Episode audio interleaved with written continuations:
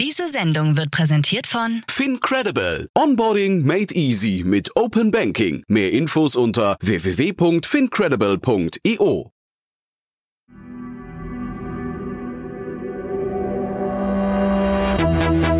Startup Insider. Herzlich willkommen zu Startup Insider Spotlight. Mein Name ist Jan Thomas und ja, Spotlight ist unser Kanal, unser Format, auf dem wir die, ich würde mal sagen, spannendsten Geschichten aus der Startup-Szene thematisieren, spannende Gäste einladen und dann ja sehr vielschichtig diskutieren, würde ich sagen. Heute sehr besonders, muss ich sagen, denn Malte Häusler ist bei uns zu Gast, der CEO und Co-Founder von Timeless Investments. Und äh, meine Herren, ist da viel passiert in den letzten Jahren. Ähm, wir hatten ja den CEO und Gründer Jan Kahnert vor ungefähr zwei Jahren, zweieinhalb Jahren hier zu Gast, haben damals über eine Finanzierungsrunde in Höhe von 12 Millionen gesprochen. Jetzt gab es eine neue Runde, auch ein Media for Equity Deal, über den haben wir gesprochen.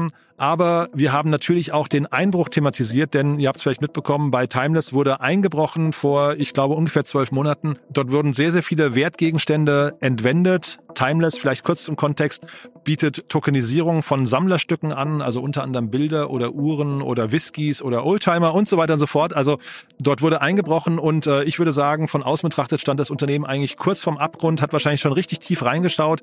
Jetzt, wie gesagt, Phoenix aus der Asche, eine neue Runde, dazu auch eine Umstrukturierung im Management. Jan Kahnert ist als CEO ausgeschieden und in den Beirat gewechselt. Malte Häusler hat übernommen und ist von der CFO-Rolle in die CEO-Rolle rübergewechselt. Und ihr merkt schon, da ist richtig viel Munition drin für ein tolles Gespräch. Jetzt, wie gesagt, mit Malte Häusler, dem CEO und Co-Gründer von Timeless Investments. Bevor es losgeht, noch eine Bitte. Like oder teile diese Folge. Deine Unterstützung ist für uns von unschätzbarem Wert und hilft uns, unsere Inhalte kontinuierlich zu verbessern. Werbung. Hi, ich bin Paul, Product Manager bei Startup Insider und hier, um dir kurz unser Podcast-Verzeichnis vorzustellen. Mit einer wachsenden Liste von bereits über 10.000 Episoden ist unser Podcast-Verzeichnis die größte Sammlung deutschsprachiger Podcasts rund um die Themen Unternehmertum, Technologie, Digital Marketing und mehr. Nutze jetzt die verschiedenen Filter, um Podcasts zum Beispiel nach ihrem Themenschwerpunkt, Gästen oder Erscheinungsdatum zu sortieren, damit du genau das findest, was dich interessiert. Also, wenn das was für dich ist, dann besuche jetzt ganz einfach unsere Plattform auf startupinsider.de slash insider. Interview. Cool, Malte, hallo, freut mich. Hallo Jan, freut mich auch sicherlich. Ja, super, freut mich, dass wir sprechen und sag mal Timeless. Also ich habe äh, jetzt gerade nochmal rausgekramt das tolle Zitat von Larry Fink, der sagt irgendwie Tokenisierung ist die die Zukunft der Wirtschaft. Stimmst du dem zu? Dem würde man und kann man grundsätzlich zustimmen und ich auch. Also ich glaube wirklich daran, dass die Tokenisierung die Art und Weise revolutionieren wird, wie wir halt finanzieren, investieren, Vermögenswerte aufbauen, handeln und auch verwalten in der Zukunft. Nicht nur Larry Fink sagt das, aber auch viele andere, dass allgemein eben die Erwartung da ist, dass Tokenisierung eben nahezu jede Branche und jeden Sektor der modernen Gesellschaft echt umkrempeln wird mhm. und eben auch nicht nur von Investitionen und Vermögensverwaltung ähm, sozusagen dort äh, einen Einfluss nehmen wird, sondern auch über die Produktion bis hin zu, zu Immobilien Management und Verwaltung eben das ganze Thema reicht. Und eben auch äh, Sachwerte und Sachwertinvestitionen davon äh, natürlich tangiert sind. Also eben auch das, was wir machen. Ja, das äh, Investieren in Sachwerte und Collectibles. Genau, was ihr macht. Ne? Was ich, also deswegen habe ich auf die Brücke geschlagen, denn nicht nur Larry Fink sagt, äh, sagt das, sondern auch Jan Kahnert, dein Vorgänger quasi in der CEO-Rolle, hat es vor anderthalb, vor zweieinhalb Jahren hier bei uns im Podcast auch schon gesagt. Jetzt gab es bei euch einen Strukturwechsel, über den sprechen wir auch gleich. Ich hatte mir nur offen gestanden, ich bin total froh, dass wir sprechen, weil ich hatte mir ein bisschen Sorgen gemacht. Ähm, denn das letzte, was ich von euch mitbekommen hatte, war dieser riesengroße Einbruch, ich glaube bei Watchmaster, nee, bei, bei äh, Chronex war das, glaube ich, ne? Ähm, oder Chrono24.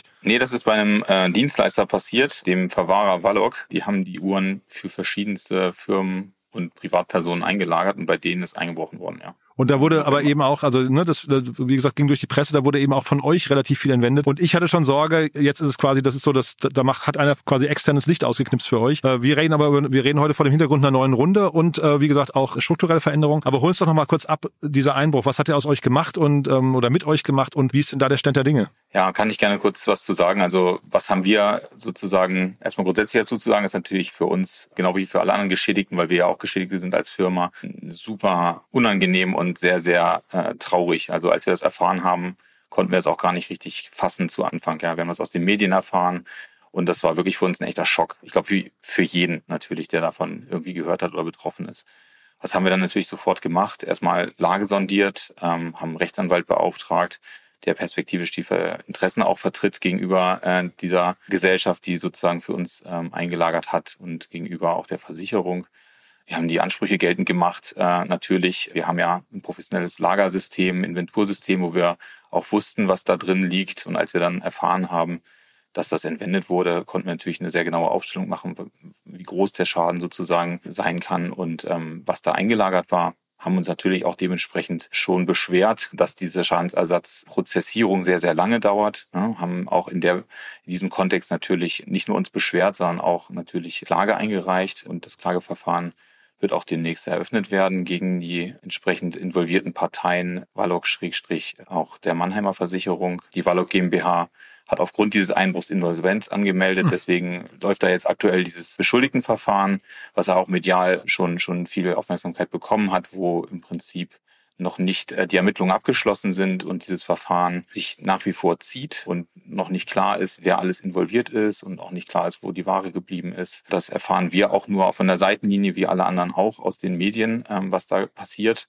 Und ähm, das ist ein Großschaden, das ist ja auch nicht ein alltägliches Einbruchsdelikt, äh, was, was schnell geklärt werden kann. Und das braucht eine Menge Aufarbeitungszeit und das ist ein, ein sehr komplexer Sachverhalt für die Staatsanwaltschaft für das Landeskriminalamt. Und ähm, deswegen ähm, hat sich das jetzt erstmal sehr, sehr lange gezogen und auch jetzt ist das Verfahren nicht abgeschlossen und die Ermittlungen laufen weiter. Das heißt, man ist da noch nicht am Ende, kennt nicht alle Fakten und kann auch noch nicht entsprechende Urteile verfassen. So ist zumindest der, der Blick von außen zu sagen und zu sehen. Sehr, sehr unerfreulich für uns. Wir sind da nach wie vor dran und äh, tun alles, was in unserer Macht steht, als Geschädigte eben auch für unsere Kunden, ähm, deren Rechte dann durchzusetzen und sind, wie gesagt, auch sehr gespannt, was da in den nächsten Schritten passiert. Aber das ist wenn man das mal so sagen will, man kennt das aus, aus, aus einem guten oder einem schlechten Film, ja, und man denkt also wirklich manchmal, man ist in so einem Film, aber es ist leider die Realität und man hat nie gedacht, dass sowas passieren kann. Aber wenn man dann über die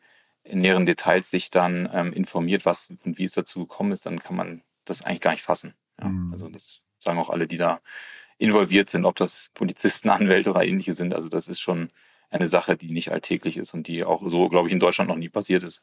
Weil das sind ja so richtig krasse Tresorräume auch gewesen. Ne? Ich habe nur so Bilder gesehen von den von den äh, Objekten. Das, also das sieht halt schon schon relativ massiv aus. Was hat denn das mit euch jetzt gemacht dann trotzdem? Also weil ich hatte gesehen, mhm. dass Watchmaster, ähm, ich hatte es gerade nochmal nachgeschlagen, Watchmaster war das, ähm, die, die haben Insolvenz äh, angemeldet dann direkt danach, weil sie betroffen waren. Ich glaube, da wurden dann Uhren im Wert von äh, 10, 10 Millionen geklaut. Also wieso haben die Insolvenz angemeldet und ihr äh, habt dann irgendwie entschieden, das weiterzumachen? Ging das überhaupt oder war das war das irgendwie so eine Abwägungssache oder also ich wie gesagt, ich freue mich ja total, dass wir heute sprechen, aber ich hätte auch Verständnis dafür gehabt, wenn es in eine ganz andere Richtung gegangen wäre bei euch. Klar, natürlich muss man in so einer Situation eine Entscheidung treffen, wie man damit umgeht. Wir haben das sehr sehr professionell gehandhabt, haben natürlich erstmal geschaut, wie stark sind wir betroffen. Wir haben grundsätzlich ein dezentrales Lagerkonzept immer mit Dritten, das heißt, ähm, wir haben die Ware nie komplett an einem Ort, logisch. Ähm, das ist weltweit verteilt.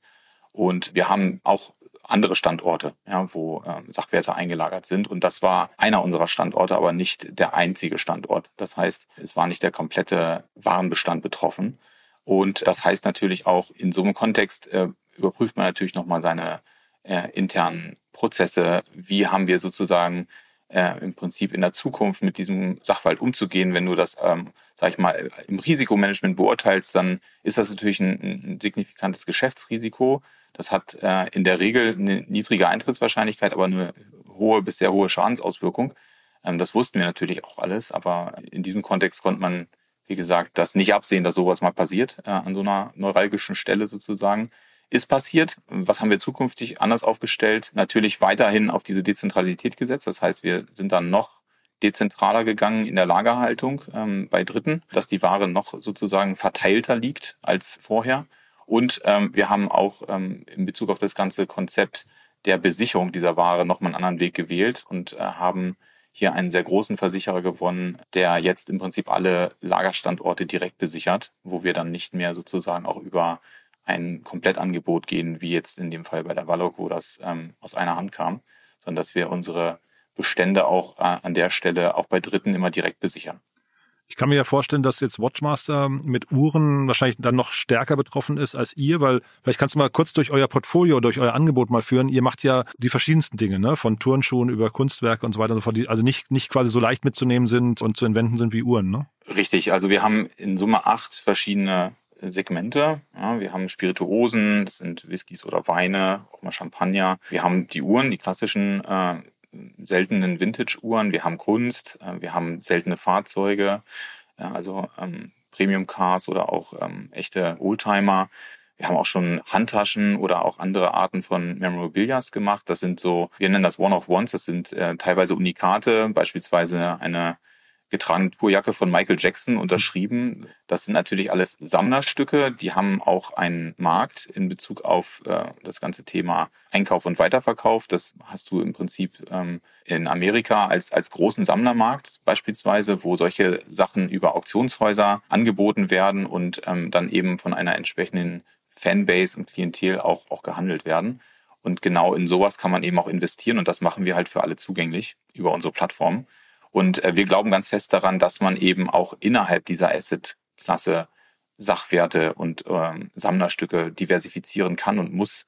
Also das heißt, man sollte eben nicht nur in Uhren investieren und nicht nur in Autos oder Kunst, sondern eben auch breiter streuen. Warum ist das generell eine gute Idee? Also überhaupt diese Tokenisierung? Ähm, gehen wir nochmal zum Anfang zurück, wenn sogar Larry Fink das sagt, ähm, scheint ja was dran zu sein. Nur, also man sieht ja jetzt hier an der Stelle zum Beispiel auch, da trifft so ein bisschen, ich weiß nicht, Blockchain-Fantasie auf Realität. Ne? Wenn, wenn also eine, eine Uhr kann ja noch so sehr auf der Blockchain sein, wenn sie entwendet wird, ist sie weg. Das ist richtig. Grundsätzlich ist diese Blockchain-Technologie ähm, ein Enabler, wie man das sehr kostengünstig und effizient abbilden kann, das ganze Thema Tokenisierung. Das heißt, man kann natürlich auch ein Modell finden, wo das nicht auf der Blockchain gespeichert wird, aber hier habe ich ja die Möglichkeit, diesen digitalen Zwilling auf der Blockchain abzulegen, der dann nicht mehr gefälscht werden kann. Das heißt, ich kann selber nicht mehr im Nachgang zum Beispiel äh, entsprechende Merkmale an diesem Sachwert verändern und so tun, als ob es der wäre, der, den ich vor einiger Zeit mal angeboten habe, sondern das wird einmalig natürlich dort festgeschrieben und dann habe ich als der Inverkehrbringer nicht mehr die Möglichkeit, irgendwelche spezifischen Merkmale dann zu verändern, sondern es ist eine Eindeutigkeit, die festgeschrieben ist. Das könnte ich natürlich in meiner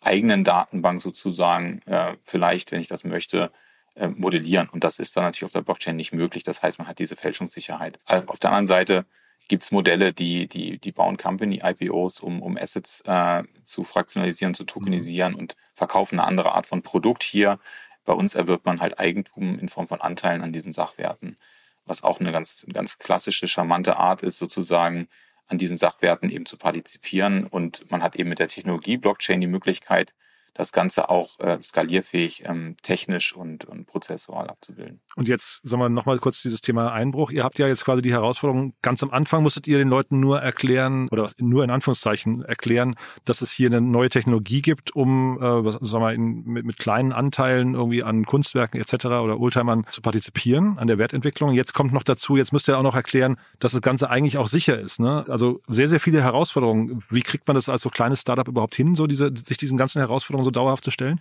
Wie kriegt man das hin? Äh, ich glaube, man muss sich sehr gut mit diesen Sachwerten auskennen. Ähm, das ist schon mal das eine. Das heißt, wir haben im letzten Jahr stark darauf geachtet, dass wir viel mehr Kontext geben zu diesen Investmentmöglichkeiten, eben im Kontext der allgemeinen Anlageklasse erklären, warum es eine gute Idee ist, in Sachwerte zu investieren, kurzfristig, aber auch langfristig äh, in Bezug auf Renditepotenziale, die ja noch gar nicht beschäftigen konnten, weil sie eben diesen Zugang nicht hatten, weder das Kapital äh, noch das Know-how sozusagen in solche Assetklassen wirklich zu investieren und auch nachhaltig zu investieren. Ähm, das heißt, man muss eben erstmal Perspektive zeigen und sagen, wo kann das hingehen? Ähm, was ist in der Vergangenheit passiert? Und ähm, was, was bedeutet eigentlich äh, ein Investment in beispielsweise ein Segment wie Vintage-Uhren und ähm, wie funktioniert das? Das heißt, wir haben sehr viel Erklärungsarbeit geleistet. Das ganze Thema ähm, Einbruch und, und äh, wie sind wir damit umgegangen? Wir sind damit transparent umgegangen. Wir haben allen Bescheid gesagt, sobald wir wussten, was passiert ist, was, was äh, der aktuelle Sachstand ist, informieren darüber auch ähm, die Geschädigten im regelmäßigen Abstand, ähm, wenn es etwas gibt, was man berichten kann, weil einfach eine ganz lange Zeit lang gar nichts passiert ist, ja, weil einfach diese polizeilichen Ermittlungen extrem lange gedauert haben und immer noch andauern. Äh, das zeigt ja auch, ähm, dass das eben nichts ist, was irgendwie für die Juristerei ein alltägliches äh, Verfahren ist. Und wir, wir können da nur mit Offenheit und Transparenz arbeiten. und natürlich so auch Vertrauen bei den Anlegern gewinnen. Es nützt uns ja nichts, Dinge nicht zu erzählen und auf, auf falschen Hoffnungen und auf falschen Aussagen ein Geschäftsmodell aufzubauen. Das würden wir nie tun. Das mhm. heißt, hier hilft eigentlich nur der Weg nach vorne und der Blick nach vorne. Ja? Und äh, eben da auch alle mitzunehmen und äh, denen auch zu erklären, was da passiert ist. Und was die nächsten Schritte sind, muss man sozusagen dann schrittweise diese, diese Kunden mitnehmen, ja, auf, auf, diese, auf diese Reise, auf der wir auch sind. Ja. Wir wissen es ja auch leider nicht und haben die Glaskugel nicht, um zu sagen, wie es in, in 15 Monaten aussehen wird. Jetzt bist du mittlerweile CEO, bist auch Co-Founder, aber du warst vorher die ganze Zeit CFO, deswegen muss ich mit dir mal kurz über Zahlen sprechen. Ne? Ich hatte bei euch in der Pressemeldung gesehen, äh, die einzigen Zahlen, die dort kommuniziert wurden, waren, dass ihr 450 Objekte mit einem Gesamtwert von 20 Millionen Euro tokenisiert habt. Was heißt das jetzt für euch? Sind die dann automatisch auch schon vermarktet und verkauft oder beginnt dann quasi nach dieser Tokenisierung? Also ist das quasi das Investment, was ihr tätigen müsst und dann beginnt eigentlich euer Vertrieb erst? Und was heißt das denn eigentlich dann? Ich hatte gesehen, ihr habt dann, äh, glaube ich, ähm, eine Service-Fee, die ihr äh, noch aufschlagt. Ne? Also ich habe so ein bisschen versucht zu verstehen, wie wie euer Geschäftsmodell eigentlich versteht, äh, funktioniert. Ja, also grundsätzlich ist das unser Umsatz, den wir bisher gemacht haben. Das heißt, alle diese Vermögenswerte, die wir tokenisiert haben, haben wir auch verkauft. Aber das ja, ist Außenumsatz, ne? Oder verstehst du richtig? Das ist, das ist Außenumsatz, ja, genau. korrekt. Wir machen es mal einem konkreten Beispiel. Ähm, wir verkaufen ja diese Anteile A 50 Euro. Das heißt, der Preis, der Verkaufspreis sind die 50 Euro. Darauf kommen nochmal Asset Management und äh, Servicegebühren für die Tokenisierung von im Schnitt 5 Prozent. Das heißt 2,50 Euro pro Anteil. Also zahlt ein Kunde auf unserer Plattform, um einen Anteil zu kaufen, äh, 52,50 Euro. Das ist sozusagen unser, unser Umsatz, den wir dann äh, machen mit diesen Sachwerten. Und im Zweitmarkt äh, wird äh, ja dieser Anteil handelbar gemacht über uns. Das heißt Peer-to-Peer, -Peer, also Investor zu Investor kann dort Anteile kaufen und verkaufen auf unserer Plattform. Und da äh, ist die Plattform in der Mitte sozusagen und bekommt für jede Transaktion äh, auf das Volumen, was dort den Anteilseigner wechselt, äh, 4%. Das ist derzeit das, wie wir unser Geld verdienen. Und das ist sozusagen auch in diesen Zahlen reflektiert, die wir äh, euch mal kommuniziert haben äh, in der Pressemitteilung. Wir haben über mittlerweile 450 Sachwerte fraktionalisiert und verkauft an Endkunden. Wir haben ein starkes Wachstum gehabt im letzten Jahr und ähm, haben uns aber vor allen Dingen um die Profitabilität und um nachhaltiges Wachstum gekümmert. Das heißt, wenn man das vielleicht vergleicht zu der Zeit, wo der Jan mal bei euch war, mit euch gesprochen hat, da waren es ja auch marktumfeldseitig noch ganz andere Zeiten, mhm. Ähm, wie man sozusagen so ein Business initial aufsetzt und auch groß macht. Da ging es sehr stark um schnelles Wachstum und um ähm, Bekanntheit natürlich. Mhm. Jetzt sind wir schon etwas bekannter und jetzt geht es vor allen Dingen auch darum, sage ich mal, für unser Geschäftsmodell die richtigen Kunden zu identifizieren und die zu finden, zu akquirieren und eben auch ja substanziell und nachhaltig zu wachsen und nicht einfach sozusagen äh, des, Wachst des Wachstums willen. Ja, und das äh, haben wir in den letzten zwölf Monaten sehr, sehr stark uns äh, angeschaut und haben das optimiert. Ja, kann ich dir gerne auch bisschen äh, im Detail erklären, wenn du das möchtest. Ja, total gerne. Nur ganz kurz nochmal zu diesen fünf Prozent. Ich hatte gesehen, also da steht irgendwie im Kleingedruckten bei euch Servicepauschale und Managementgebühr. Sind das diese fünf Prozent oder ist weil das sind die fünf Prozent? Weil Pauschale klingt ja nochmal so, als käme da so ein extra Betrag drauf.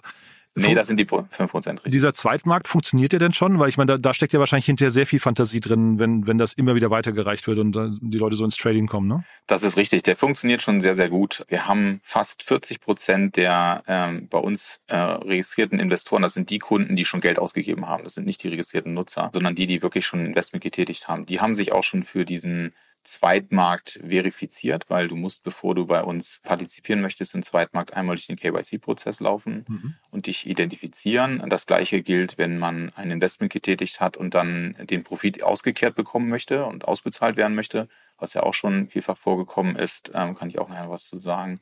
Ähm, dann muss man vorher im Prinzip seine Identität bestätigen und dann einmal durch den Verifikationsprozess gehen. Das haben schon über 35 Prozent aller äh, Investoren getan und Du kannst ungefähr sagen, dass sich jeder fünfte Anteil, den wir jemals verkauft haben, an Endkunden schon mal auf dem Zweitmarkt im Handel befunden hat und auch den Besitzer gewechselt hat. Das heißt, da ist eine erste sehr, sehr starke Adoption sichtbar, dass eben auch ähm, natürlich ein Verlangen und äh, ein Wunsch nach dieser äh, Liquidität da ist. Ne? Dass natürlich Leute, die investiert haben, auch gerne äh, schauen möchten, dass sie diese Liquidität auch wieder zurückbekommen. Ich hatte gerade mit dem äh, Pierre Baudon von Picus und dem Martin Janicki von Cavalry habe ich über Monta gesprochen. Ne? Und da gab es auch eine große Runde, äh, 80 Millionen auch angeführt. Deswegen komme ich, das ist die Brücke zu euch, ähm, angeführt von Bestandsinvestoren. Und wir haben dann eben so ein bisschen analysiert. Es gibt immer zwei Gründe, haben die mir erklärt, warum Bestandsinvestoren investieren. Entweder weil der Markt noch nicht bereit ist für eine nächste Runde, ähm, deswegen man das intern regelt, oder weil Bestandsinvestoren sagen, wir, wir möchten uns gerne an einem, weiß nicht, Gewinnerpferd noch mehr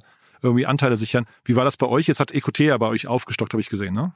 Ja, unter anderem. Also wir haben, wie gesagt, in Summe ähm, diese 11,5 Millionen Euro eingesammelt von alten und neuen Investoren, also unsere Bestandsinvestoren, die uns sehr stark äh, unterstützen, seitdem sie dabei sind, äh, wie EQT und auch alle anderen äh, haben uns da supportet. Aber eben haben wir auch äh, neue Investoren gewonnen und eben auch einen strategisch für uns sehr wichtigen ersten Media for Equity Deal ähm, mit dem Seven Accelerator abgeschlossen, der uns helfen wird, das Produkt nochmal äh, in der Breite bekannter zu machen mhm. ja, und auch unsere Marke natürlich dementsprechend nochmal hervorzuheben im Kreis der Finanzprodukte, die es da draußen gibt und der, der Dienstleistungen. Das wird uns äh, sicherlich helfen, ja, für Awareness und Reichweite ja, und diesen Massenmarkt einfach anzusprechen. Wir haben, kann man so zusammenfassen, denke ich, die ersten zwei Jahre mit Product Market Fit Validation und auch in der ersten Wachstumsphase verbracht und jetzt gerade, dass wir uns im letzten Jahr eben extrem effizient aufgestellt haben, was unsere Prozesse angeht und auch die, die Acquisition haben wir extrem verbessert und, und vergünstigt sozusagen, wie wir an neue Nutzer kommen.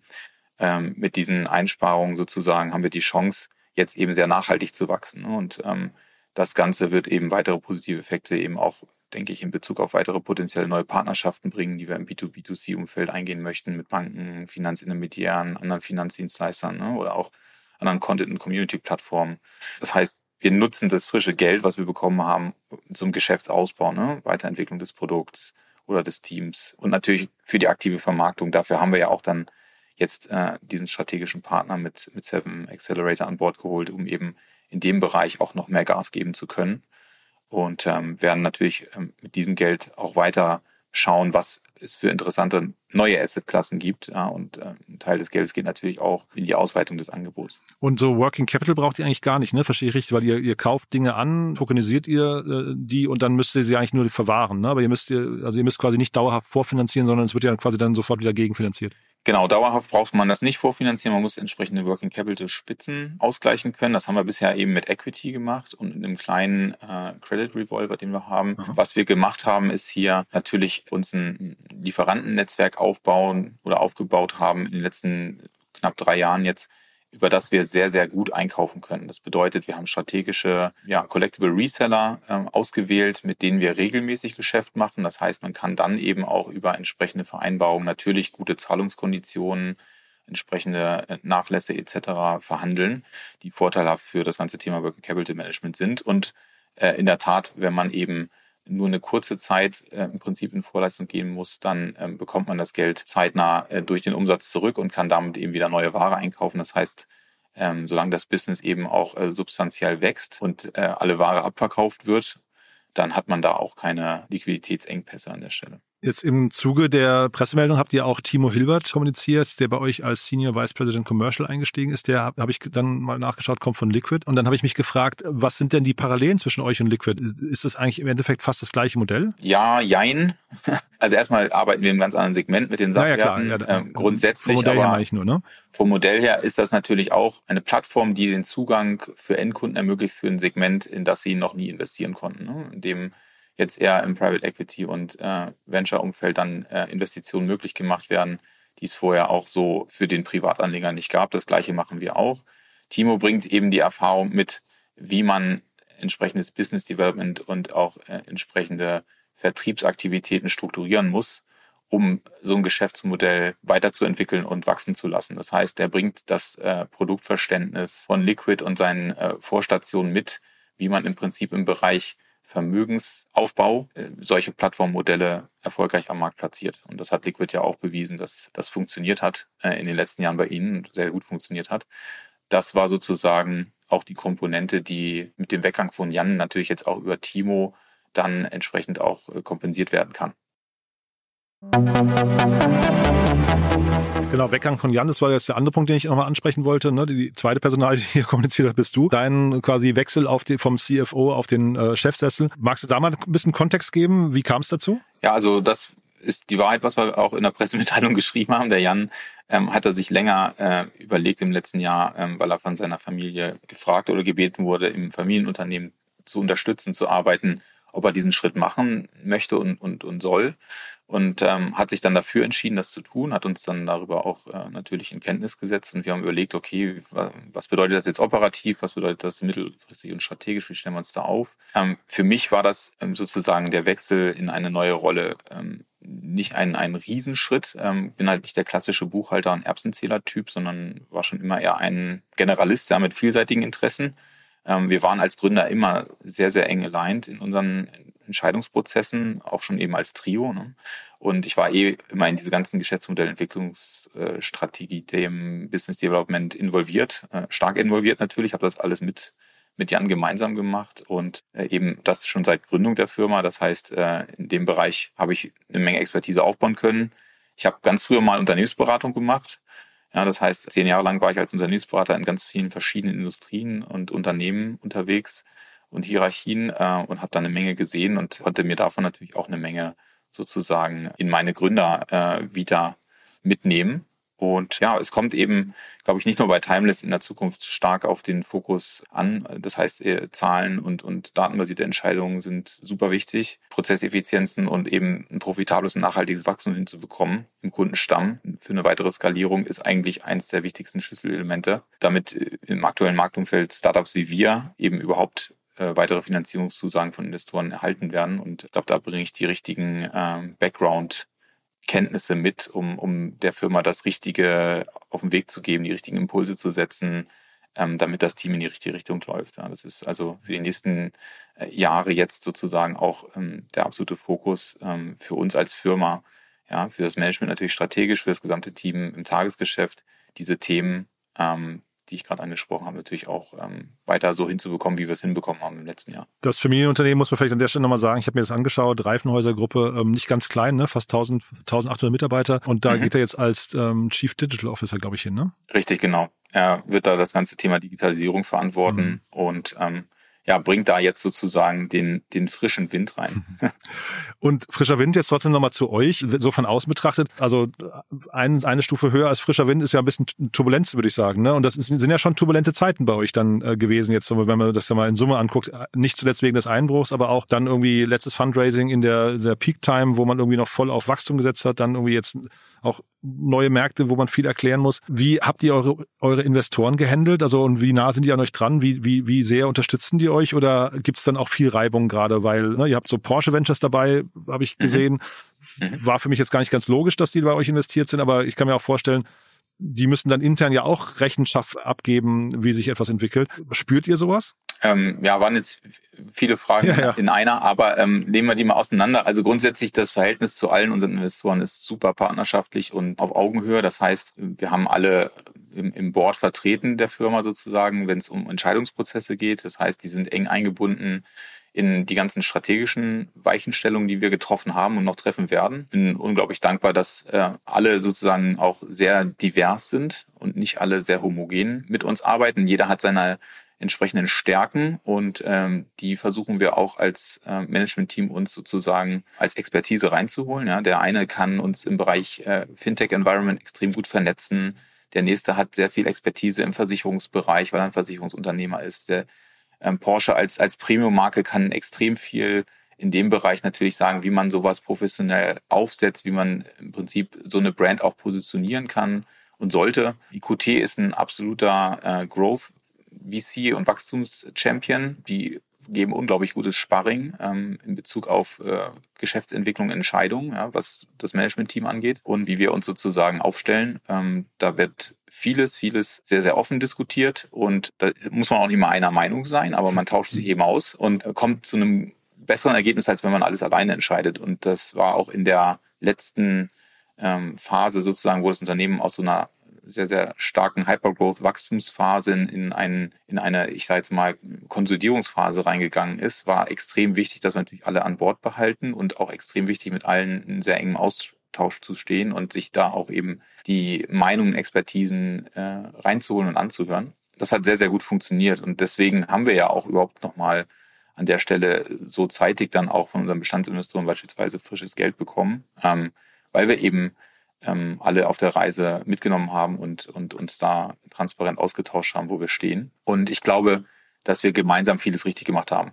Sonst würden wir jetzt nicht dastehen, wo wir aktuell stehen. Ne? Wir haben das ist mal so eine Plattitüde, aber ich glaube, ähm, es waren jetzt zwölf Monate. Für mich fühlt sich das wie drei Jahre an, ja, was wir alles gemacht haben in der Zeit. Ist, wenn man das mal versucht zu rekapitulieren, eine ganze Menge. Und ich glaube, diese ganze Menge hat uns dahin gebracht, wo wir jetzt stehen. Ja, wir haben einfach ähm, extrem viel Gas gegeben und ähm, haben uns nicht unterkriegen lassen von äh, makroökonomischen Trends, die da äh, natürlich mit dem Krieg äh, im, im ersten Quartal ähm, zwischen Russland und Ukraine über uns äh, Europäer reingebrochen ist und auch andere Entwicklungen im Bereich Inflation, Zinsen etc. Ähm, sind ja überall Faktoren, die auch solche Geschäftsmodelle beeinflussen. Und äh, davon darf man sich nicht beirren lassen, sondern man muss sich ähm, an der Stelle halt auf, auf sich selbst konzentrieren als Firma und muss dann eben kluge, aber auch bedachte Entscheidungen treffen, wie man das Ganze weiterführen möchte. Und das haben wir hoffentlich gut hinbekommen und die, die Saat gesät für den nächsten Wachstumsschwung, den wir jetzt gerade nehmen. Mhm. Ja.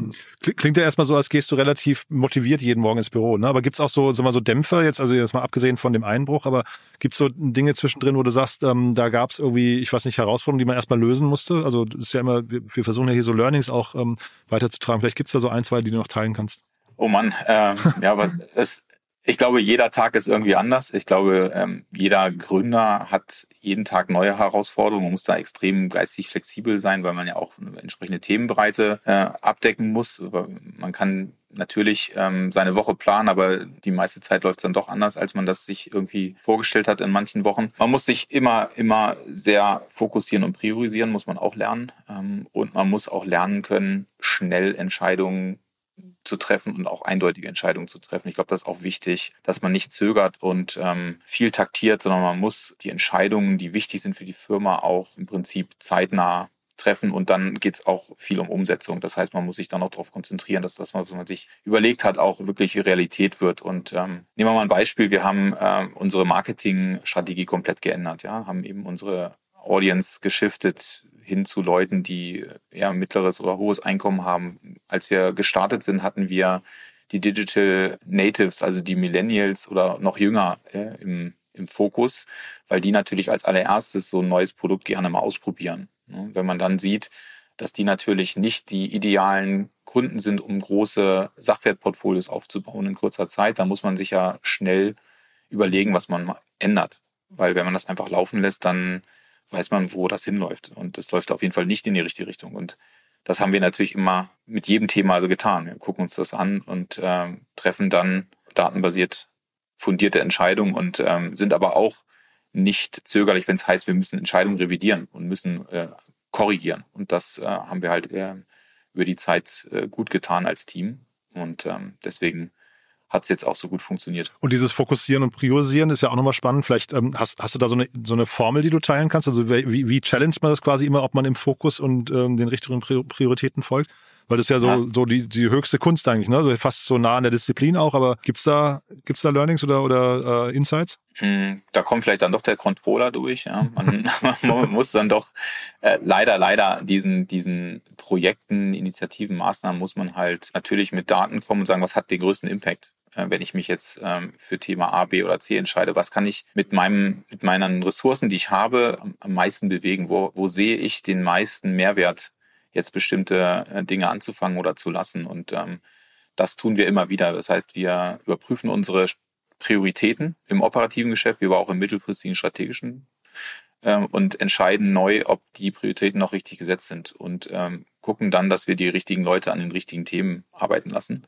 Und äh, genauso mache ich es mit mir selber auch. Ja, ich äh, strukturiere mir meine Woche und ähm, muss mir natürlich auch für meine etwas strategischeren Themen natürlich Zeit einräumen. Wenn ich mir die Zeit nicht nehme, weil ich im operativen Tagesgeschäft untergehe und mich um irgendwelche Firefights kümmere, dann habe ich da natürlich ein mittelfristiges Thema dann. Und ähm, man muss es schaffen, sich selber da zu disziplinieren und ähm, sich selber aber auch mal die Zeit zu nehmen, wichtige, eher strategische Sachen dann in Ruhe zu durchdenken und äh, zu entscheiden und ähm, um überhaupt Kurswechsel zu ermö äh, ermöglichen. Ansonsten ist man ja immer der Getriebene. Und das, diese Rolle muss man verlassen. Man muss in die Gestalterrolle gehen. Und ich glaube, das trifft eigentlich auf alle, zumindest bei uns zu. Wir wollen alle was gestalten, weil wollen alle was aufbauen und sind froh, dass wir jeden Tag diese Herausforderungen haben und an diesen Herausforderungen auch wachsen können als Personen, als Team. Ich glaube, wenn man diese Einstellung nicht in so einem Umfeld hat, ähm, dann ist man grundsätzlich, glaube ich, voll ohne Posten, weil es ist ein super dynamisches Umfeld und ähm, die, die Marktsituation in den letzten zwölf Monaten hat nochmal dazu beigetragen, dass es äh, ein Stück weit natürlich anspruchsvoller wird. Und ich glaube, dass es nicht schwieriger geworden ist. Ich glaube, es kommt jetzt eben noch viel mehr darauf an, dass ähm, so ein bisschen die Spreu vom Weizen getrennt wird und ähm, sich gute Ideen und gute Teams durchsetzen werden. Und die weniger guten werden sich weniger gut durchsetzen. Das ist einfach der Lauf der Dinge. Mhm. Aber es ist schön gesagt, ne? ein schönes Bild, was du gezeichnet hast, ähm, auch wenn du sagst, ihr wollt alle was aufbauen. Lass uns das vielleicht mal kurz als Brücke auch nehmen, so einen Blick in die Zukunft werfen. Du hast ja gerade gesagt, ihr habt die Marketingstrategien geändert. Wir haben über den Bereich Media for Equity noch nicht gesprochen. Ne? Also ich verstehe richtig, zumindest habe ich es so interpretiert, Media for, for Equity kam on top zu den 11 Millionen, die ihr jetzt eingesammelt habt, ne? Nee, das ist mit drin. Das ist mit drin. Das ist für mich äh, das Budget, was ich ausgeben kann, aber muss keine, keine, keine Euros äh, aus, aus, der, aus dem Bankkonto dazu überweisen, sondern ich werde es mir über die, die Anteile sozusagen dann refinanzieren. Mhm. Ähm, das ist wichtig, weil wir auf der Seite natürlich dann das Geld nicht äh, im Cash-out haben, sondern sozusagen mit Anteilen bezahlen. Ähm, gerade eben in diesem Bereich ähm, Medienleistungen muss es sozusagen so interpretiert werden, dass man erstmal auf Reichweite und auf Brand Awareness geht. Natürlich muss man bekannt werden, aber diese Kanäle funktionieren mittel- und langfristig dann extrem gut. Ähm, das heißt, es ist ein Investment, auch für mhm. uns, aber es ist jetzt die richtige Zeit, das zu tun, weil wir dann in zwölf Monaten davon profitieren werden, dass wir das getan haben. Und das sind genau diese, diese mittel- und langfristigen Entscheidungen und, und strategischen Weichenstellungen, die man machen muss, Ansonsten kann man sich äh, versuchen, äh, im, im Performance-Marketing tot zu optimieren. Aber wenn das nicht unbedingt das ist, wo man seine Zielkunden findet und der, der beste Kanal für, für neue Investoren ist, dann, dann muss man sich eben überlegen, welche Wege kann man noch gehen. Und das ist, denke ich, ein sehr smarter Weg, den wir gewählt haben. Auf welche Kanäle zieht ihr da ab? Ähm, zunächst ist das natürlich äh, TV. Also gerade jetzt, wenn es um den Media for Equity geht, da werden wir dann auf verschiedenen Fernsehkanälen unseren TV-Spot äh, laufen lassen ähm, über eine gewisse Zeit. Aber wahrscheinlich eher so in Spartenkanälen, ne? vermute ich mal, wo man die Zielgruppen relativ spitz adressieren kann, oder? Äh, nein, nee? wir werden beides machen. Nee. Auch hier wieder, wir probieren. Ähm, das heißt, ähm, natürlich das, was funktioniert, wird dann natürlich noch mehr gemacht, logisch. Mhm. Ne? Wenn man rausfindet, was funktioniert, sollte man das dann intensivieren. Ähm, aber ich bin der Meinung, ähm, das funktioniert sowohl als auch. Ähm, auf der einen Seite, ähm, weil es ja verschiedene Kundensegmente anspricht. Mhm. Und das Produkt ist so interessant, dass es eigentlich jeden anspricht. Das heißt, man kann von Anfang an versuchen, über bestimmte Nischenkanäle zu gehen. Und natürlich geht man eher dahin, wo es natürlich die Zielgruppe gibt, die etwas jüngeren Menschen von 25 bis 50 äh, Jahre beispielsweise. Also würde ich jetzt nicht unbedingt vielleicht Sat1 Gold wählen hm. als Kanal. Ähm, das wäre vielleicht sehr, sehr spitz und eine sehr, sehr spezifische Wette auf eine bestimmte Zielgruppe. Ähm, das heißt, man kann das natürlich ähm, über Spezialkanäle versuchen und mhm. ähm, sehr spitz targeten, aber im Fernsehen, und Fernsehen ist ein Massenmedium nach wie vor, muss man damit rechnen, dass man erstmal die Breite der Leute anspricht. Das heißt, man muss in dem Kontext aus meiner Perspektive auch dann erstmal, ja, die Marke bekannt machen und auch erstmal zeigen, was das Produkt eigentlich ist. Wie, wie, wie nähert man sich denn so einem Thema, wenn ich mal fragen darf? Weil ich finde das, also jetzt so, so rein von, ich kenne mich da so wenig aus, ne? aber Media for Equity Deals sieht man natürlich in der Startup-Szene immer wieder mit Pro7 oder German Media Pool und so weiter. RTL macht das, glaube ich, auch. Ähm, zeitgleich, ich hätte jetzt fast gedacht, bei euch wäre vielleicht sogar Print irgendwie ganz spannend. Ne? Dann, dann irgendwie, äh, also jetzt bitte nicht falsch verstehen, 11,5 Millionen ist natürlich jetzt irgendwie ist schon viel Geld, aber ich weiß gar nicht, ab welcher Größenordnung man mit TV überhaupt loslegen sollte, ne? Ähm, weil du jetzt auch gerade noch sagst, man experimentiert da. Wie nähert man sich dem Thema? Wie äh, gibt's da quasi eine Community, die das schon gemacht haben, mit denen spricht man dann? Ja, natürlich. Also man ist ja einigermaßen gut vernetzt. Man kann mit anderen Gründern sprechen, die das schon mal gemacht haben. Man holt sich dann seine, seine Meinungen von anderen ein. Natürlich am Ende des Tages muss das für die, für die Firma immer aus dem eigenen Blickwinkel entschieden werden, ob das der richtige Zeitpunkt ist und ob das die richtigen Partner auch sind. Äh, auch da muss man natürlich äh, genau hinschauen, mit wem man das macht. Ähm, das haben wir natürlich auch getan. Das heißt, wir machen das immer so, Das hat Jan gemacht, das mache ich so, das machen wir alle so äh, in dem Kontext. Wir, wir holen uns Expertise von außen ein, fragen unsere Investoren, fragen äh, befreundete Unternehmer, ähm, die damit Erfahrung haben, um dann sozusagen zu destillieren, was sind eigentlich die Erfolgskriterien äh, und was kann man erwarten oder was, was kann man nicht erwarten, um natürlich auch dann zu schauen, in welche Richtung muss ich jetzt weiterdenken. Also wir haben vieles ausprobiert in 2022. Da haben wir ähm, Print gemacht, da haben wir ähm, nicht TV gemacht, okay, aber da haben wir alle möglichen anderen Marketingkanäle auch angetestet und ähm, man muss dann ja auch feststellen, wir haben ein sehr erklärungsbedürftiges Produkt. Ja?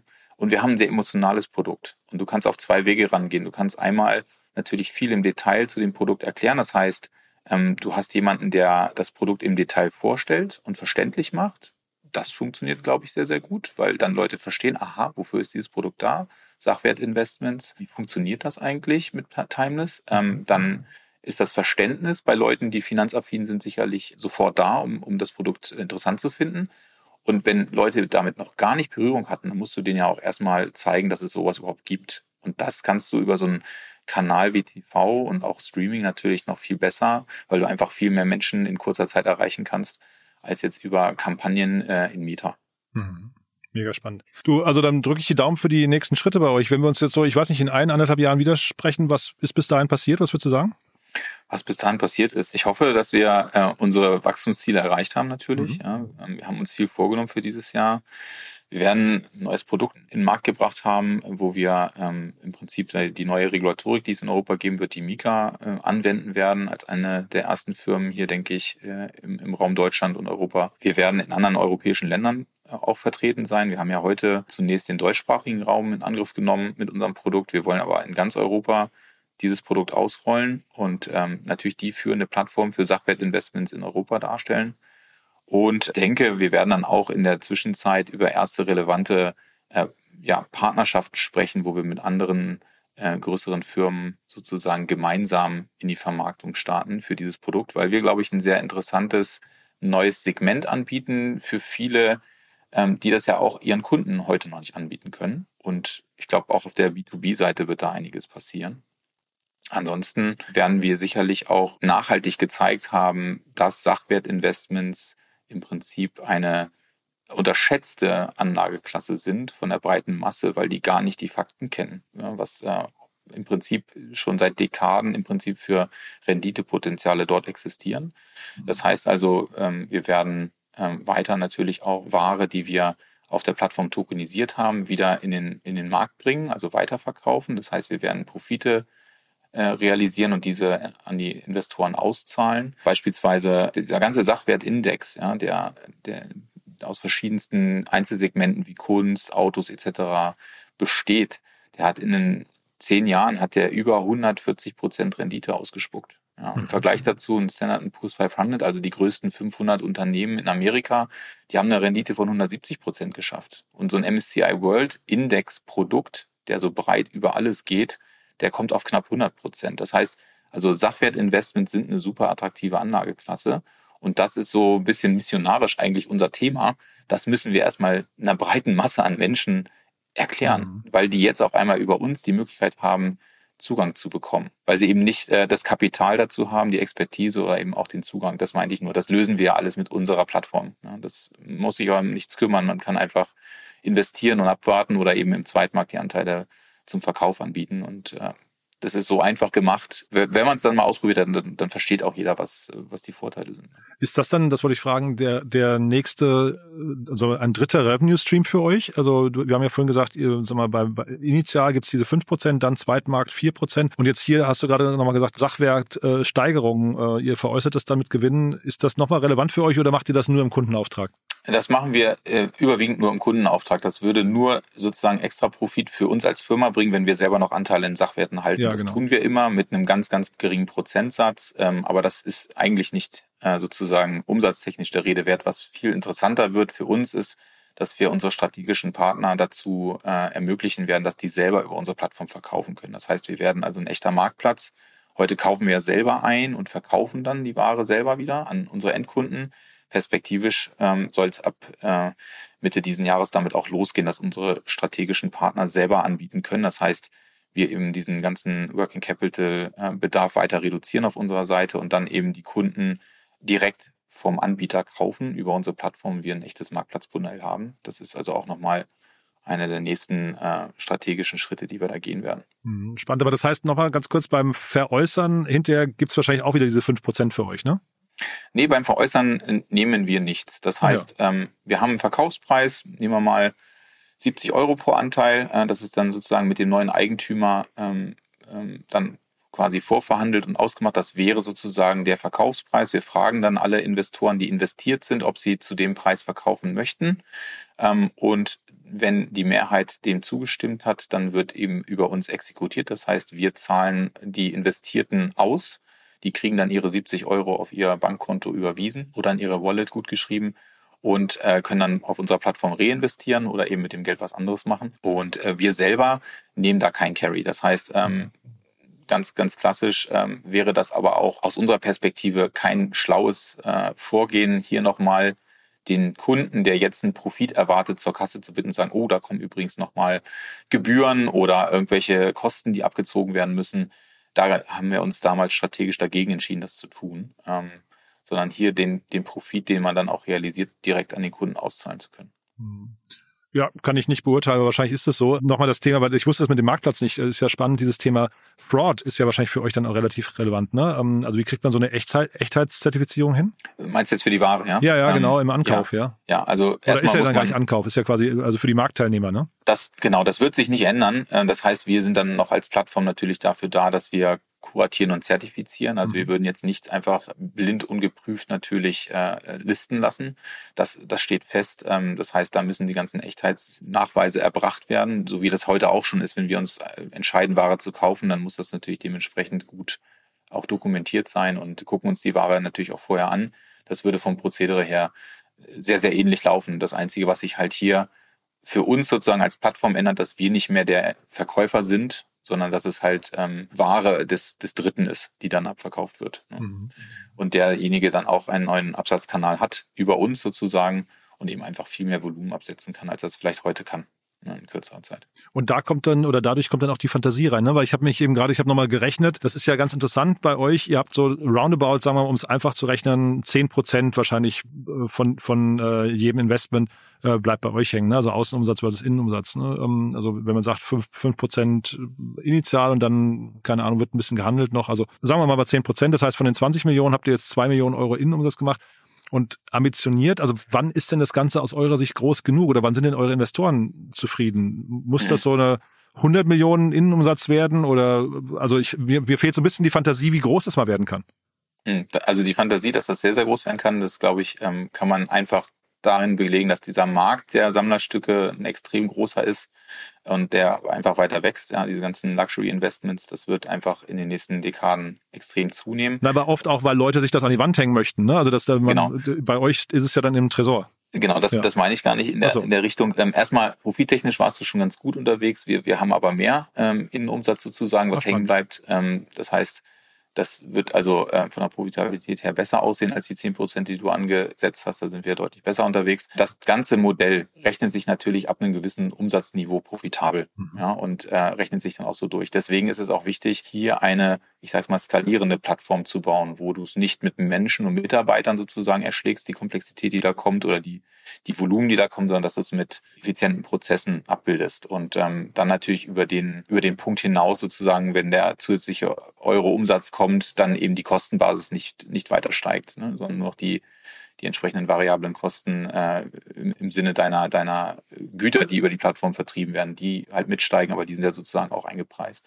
Das heißt, ähm, das Modell ist äh, so gerechnet, dass ähm, wir jetzt im Prinzip ähm, noch die nächsten zwei Jahre weiter wachsen und dass es sich dann auch durchrechnet. Ja, das heißt, äh, wenn wir auf diese Zahlen kommen, dann ist das ein Modell, was jetzt nicht hunderte Millionen von Euro Umsatz braucht, um profitabel abbildbar zu sein. Das ist das Schöne. Und das kriegt man raus, indem man sich eben mit allen Facetten und allen Details dieses Geschäftsmodells sehr, sehr intensiv beschäftigt. Wo sind hier die Kosten und wie kann man die beeinflussen, dass sie eben ähm, sozusagen in ein skalierfähiges Produkt münden. Und das, das haben wir jetzt in den drei Jahren, glaube ich, ganz gut gelernt und haben einen klaren Weg, ähm, wie wir das weiterentwickeln wollen und sind jetzt sozusagen auf einem sehr guten Weg, haben die richtige Abfahrt genommen.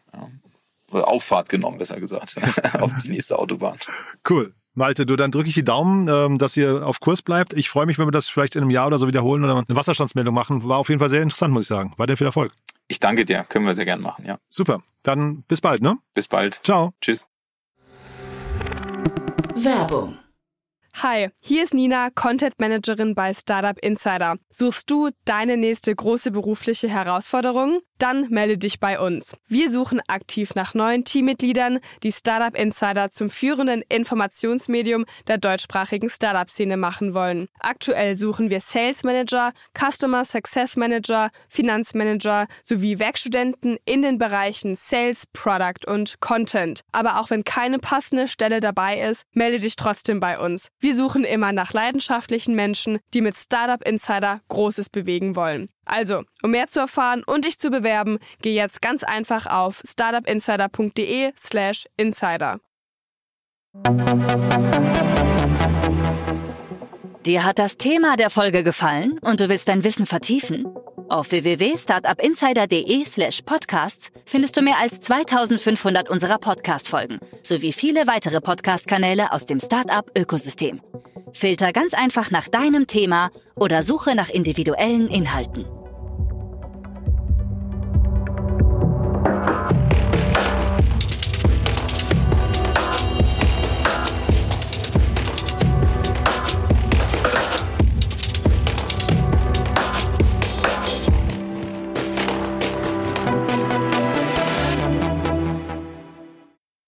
Diese Sendung wurde präsentiert von Fincredible. Onboarding made easy mit Open Banking. Mehr Infos unter www.fincredible.io.